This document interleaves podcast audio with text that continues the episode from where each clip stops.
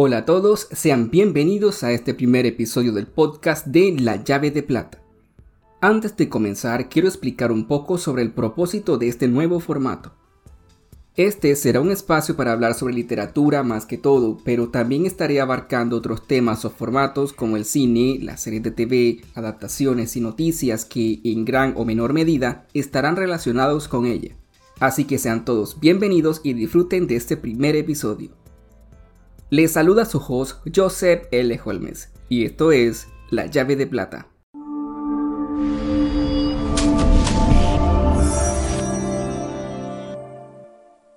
Bueno, como han podido notar en el título de este episodio, en el día de hoy tengo un invitado muy especial. Es el autor colombiano Brian Zapata, más conocido como B.A. Zapata, quien en 2019 publicó su primera obra titulada Historias cortas para antes de dormir. Hola Brian. Hola Joseph, para mí es un honor acompañarte en este primer episodio de tu nuevo podcast La llave de plata. Muchísimas gracias por aceptar esta invitación de este primer episodio del podcast de La llave de plata. Eh, no, el placer es completamente mío, Joseph. Yo he sido un gran fanático de tu canal desde que lo abriste y para mí de verdad es un honor poder acompañarte en este primer episodio. No, el honor es todo mío, de verdad, de tenerte acá, pero nos gustaría que nos contaras un poco más acerca de ti. Bueno, eh, yo me llamo Brian Zapata, soy ingeniero financiero, especialista en gerencia de proyectos y aunque sea una profesión que para muchos digamos va un poquito en contravención de lo que son las letras, yo soy un gran enamorado de la literatura y en especial de la literatura de terror. Eh, comencé a escribir en 2008 más o menos, siendo un adolescente por allá tenía unos 14, 13 años más o menos y logré con el primer cuento que escribí ganar mi primer concurso de cuento en el municipio donde soy oriundo.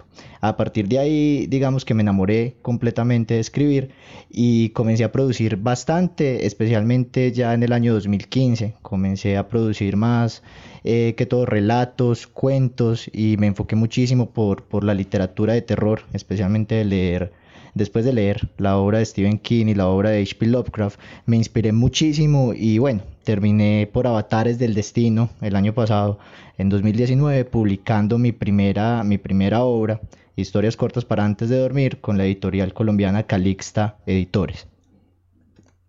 Eso que nos cuentas es bastante interesante, sobre todo por la trayectoria que has tenido.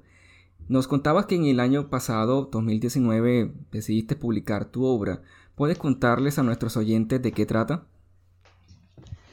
Bueno, Historias cortas para antes de dormir es un compendio de 16 relatos de terror eh, donde busco explorar el terror fuera, digamos, de lo, de lo común o de lo que estamos, eh, digamos, todos acostumbrados eh, o lo que nos ha vendido últimamente el cine y demás. Yo busco un terror netamente psicológico, es decir, yo busco explorar las emociones humanas, explorar básicamente lo que es el miedo. H.P. Lovecraft decía que la más antigua de las emociones de los seres humanos es precisamente esa, el miedo, y explorar el miedo a través de situaciones cotidianas o de situaciones que a cualquiera de nosotros, a cualquiera de los oyentes, eh, le puede suceder, es digamos lo que busco a través del libro, explorar sensaciones, emociones como la soledad, el dolor, el sufrimiento, ese, digamos, esa sensación de vacío que se produce cuando pierdes un ser querido, esas emociones son las que trato siempre de, explorar en mis relatos. De igual manera, eh, por supuesto que algunos de los relatos están muy enfocados, digamos, a los arquetipos básicos del terror, ¿cierto? Algunas apariciones, demonios, monstruos, pero siempre he pensado que el mayor monstruo es el mismo ser humano y muchas veces el mayor monstruo son esos miedos que tenemos dentro. Entonces digamos que dentro de esta obra quise explorar todas esas posibilidades y buscar un terror mucho más psicológico, digamos un poquito fuera de lo común y fuera de lo que estamos acostumbrados. yo recuerdo eh, que fue esta una de mis mejores lecturas a principios de 2019 sobre todo porque en algunos de tus relatos tenía que leerlos varias veces para poder entenderlos, a pesar de que eran bastante cortos, y cada vez que lo hacía tenía una interpretación diferente. Cuéntanos, ¿cómo es eso posible? Bueno, yo siempre he pensado que la interpretación en la literatura depende de quién lo lee, ¿cierto? Cada quien cuando lee tiene, digamos, una experiencia diferente frente a la historia que está leyendo. Y esto se produce a raíz, digamos, de la misma, eh, de los mismos prejuicios a veces, o de los mismos preceptos, o de las mismas ideas preconcebidas que cada quien tiene. Eh, estos relatos lo que buscan, al ser, digamos, con este enfoque tan psicológico, es precisamente generar una emoción, eh, sea cual sea, sea, no sé, miedo, terror, angustia, dolor, eh, suspenso en el lector. Entonces cada lector, digamos que tiene una percepción diferente, una interpretación distinta desde, desde su propia experiencia, desde su propia vida. Eh, algunos de los relatos, bueno, creo que más adelante hablaremos un poco de ello. hay un relato que, con el que comienzo el libro, que se llama Parásito, y este relato, digamos que busca básicamente encontrar en la emoción de la protagonista eh, lo que muchos denominan hoy por hoy una relación tóxica, pero otras personas han interpretado que realmente se trata de un problema de esquizofrenia que tiene la, la protagonista, así como muchos otros realmente se han pensado que hay un ente, digamos, que la está acompañando. Entonces digamos que son tres interpretaciones alrededor de una misma historia y esto es lo que siempre quise buscar con mis relatos cuando comencé a escribir. Eso que cuentas es algo difícil de verdad de lograr, sobre todo en relatos tan cortos y honestamente a mí es algo que me sorprende. Recuerda que cuando yo leí este libro, eh, bueno, tuve la oportunidad y la amabilidad de que eh, respondieras, ¿verdad? Y yo noté muchísimas cosas, no sé si recuerdas exactamente eso, anoté muchas cosas porque estaba tan emocionado leyéndolo y sacando mis propias teorías y como yo siempre he dicho, la ficción bebe de la realidad y en una ocasión estuvimos hablando acerca de eso, sobre varios sucesos en los que te inspiraste para tus historias. Eh, ¿Nos puedes contar un poco sobre ello? Bueno, inicialmente las historias se inspiraron en pesadillas. Yo siempre sido una persona que ha tenido, digamos, algunos problemas a la hora de dormir y a raíz de esto, en alguna etapa de mi vida sufrí muchísimo de pesadillas. Y como dicen por ahí, la, mejor historia que se puede contar es esa historia que uno ha vivido. Y esos, digamos, sueños tan vívidos eh, generan que uno cuando esté escribiendo ponga muchísimo de uno en la historia. Y yo creo que el resultado fue precisamente ese, transmitir esas emociones eh, que están inmersas en la historia cuando muchas de ellas son ficción, pero siempre con ese toque de realidad. Eh, creo que también lo hablamos alguna vez, la ficción debe tener eh, siempre elementos, como tú dices, pues que veo de la realidad, pero tener elementos con los que el lector se pueda identificar en el plano, digamos, entre comillas, material.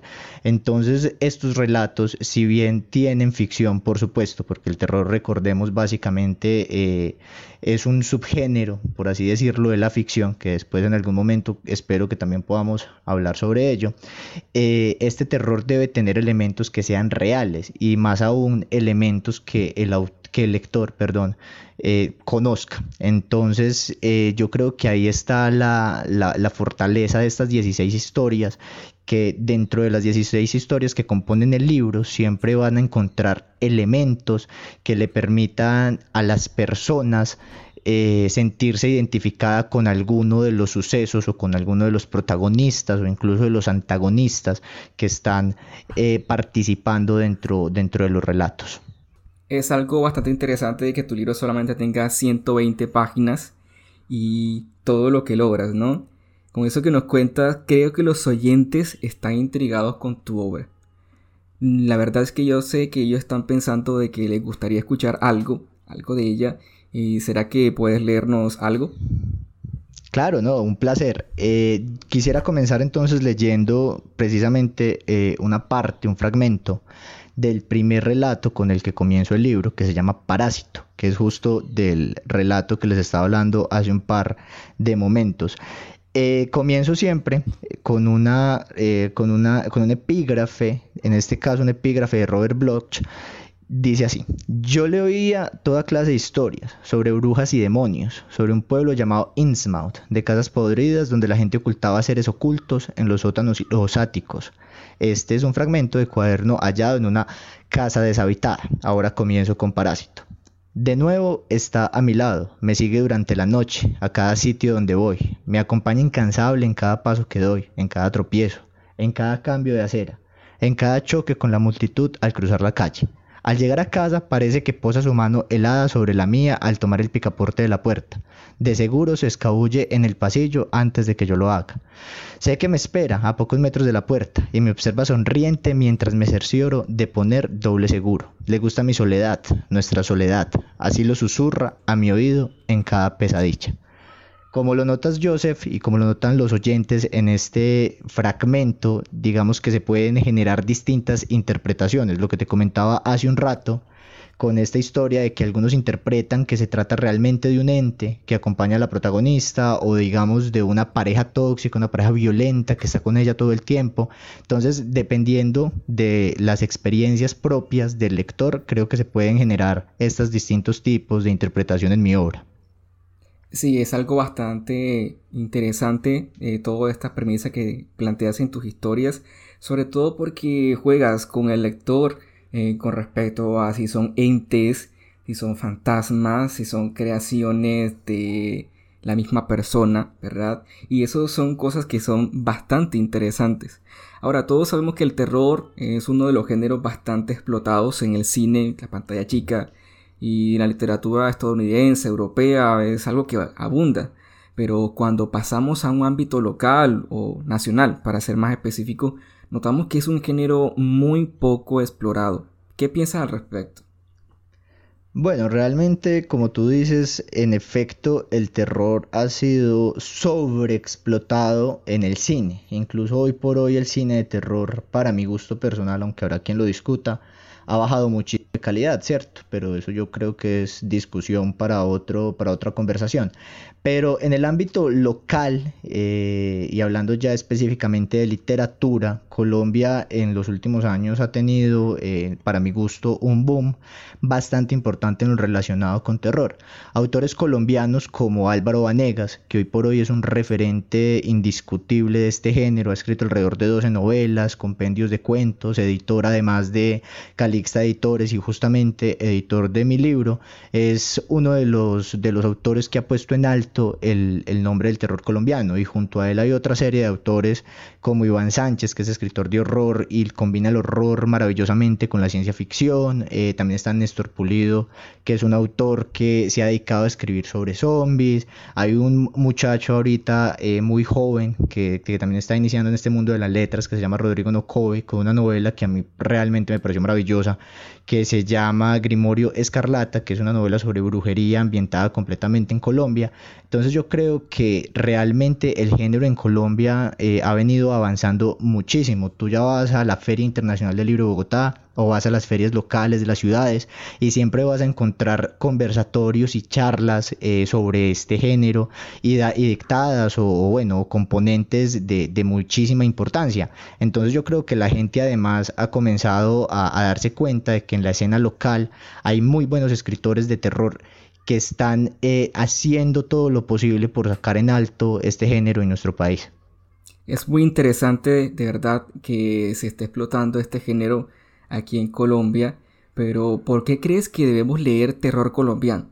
Debemos leer terror colombiano porque en el país distintas editoriales de la mano de varios autores han venido trabajando bastante en sacar en alto este género en Colombia. Yo creo que estos esfuerzos que se han hecho desde editoriales como Calixta, por ejemplo, eh, se deben valorar por parte de todos los lectores. Y tal vez el día de mañana, cuando tengamos todo ese apoyo por parte de las personas que, que, leen este género y que cada día se enamoran más del terror, podamos tal vez tener también un referente que en español como lo es Stephen King en inglés, ¿cierto? Un referente que a la fecha aún no existe. Entonces pienso que todos estos autores emergentes también se deben apoyar y sacar también un poquito ese concepto que yo creo que es generalizado, que tenemos de que el terror es algo muy hollywoodense o muy eh, de los Estados Unidos o también muy japonés, que sabemos que es un referente grandísimo el terror en Japón. Japón como país ha hecho muchísimo desde la literatura y desde el cine en lo que a terror refiere. Pero entonces me parece que debemos desencasillar un poco y darle la oportunidad a todos estos autores nuevos que se han venido mostrando en los últimos años y que han venido haciendo todo este trabajo tan importante por sacar en alto el género en Colombia. Eso me hace reflexionar en que debo leer, y no solo yo lo estoy pensando, sino también los oyentes, en que debemos leer mucho más terror colombiano. Y agradecemos a autores como tú que exploran este género. Así que a leer terror colombiano. Ahora, para ir finalizando este primer episodio, te pregunto, ¿dónde podemos conseguir tu obra? Historias cortas para antes de dormir lo pueden adquirir en las distintas librerías de Colombia como Panamericana o también en Busca Libre. Además en Busca Libre también lo pueden adquirir en otros países como Argentina, Chile, Perú, Estados Unidos, México. Si quieren un ejemplar autografiado también se pueden comunicar conmigo a través de mis redes sociales o también con la editorial Calixta Editores, ahí lo consiguen. Brian, muchísimas gracias por aceptar esta invitación estar en este primer podcast del canal de YouTube La Llave de Plata. Ha sido un honor tenerte y conversar contigo. El honor ha sido completamente mío, Joseph, y espero en una próxima oportunidad también tener el espacio de charlar contigo sobre otros géneros de la literatura como la fantasía o el thriller, que sé que eres un gran fanático. De nuevo te agradezco, mil gracias a todos los a todas las personas que se conectan con este podcast La llave de plata y mil gracias, Joseph.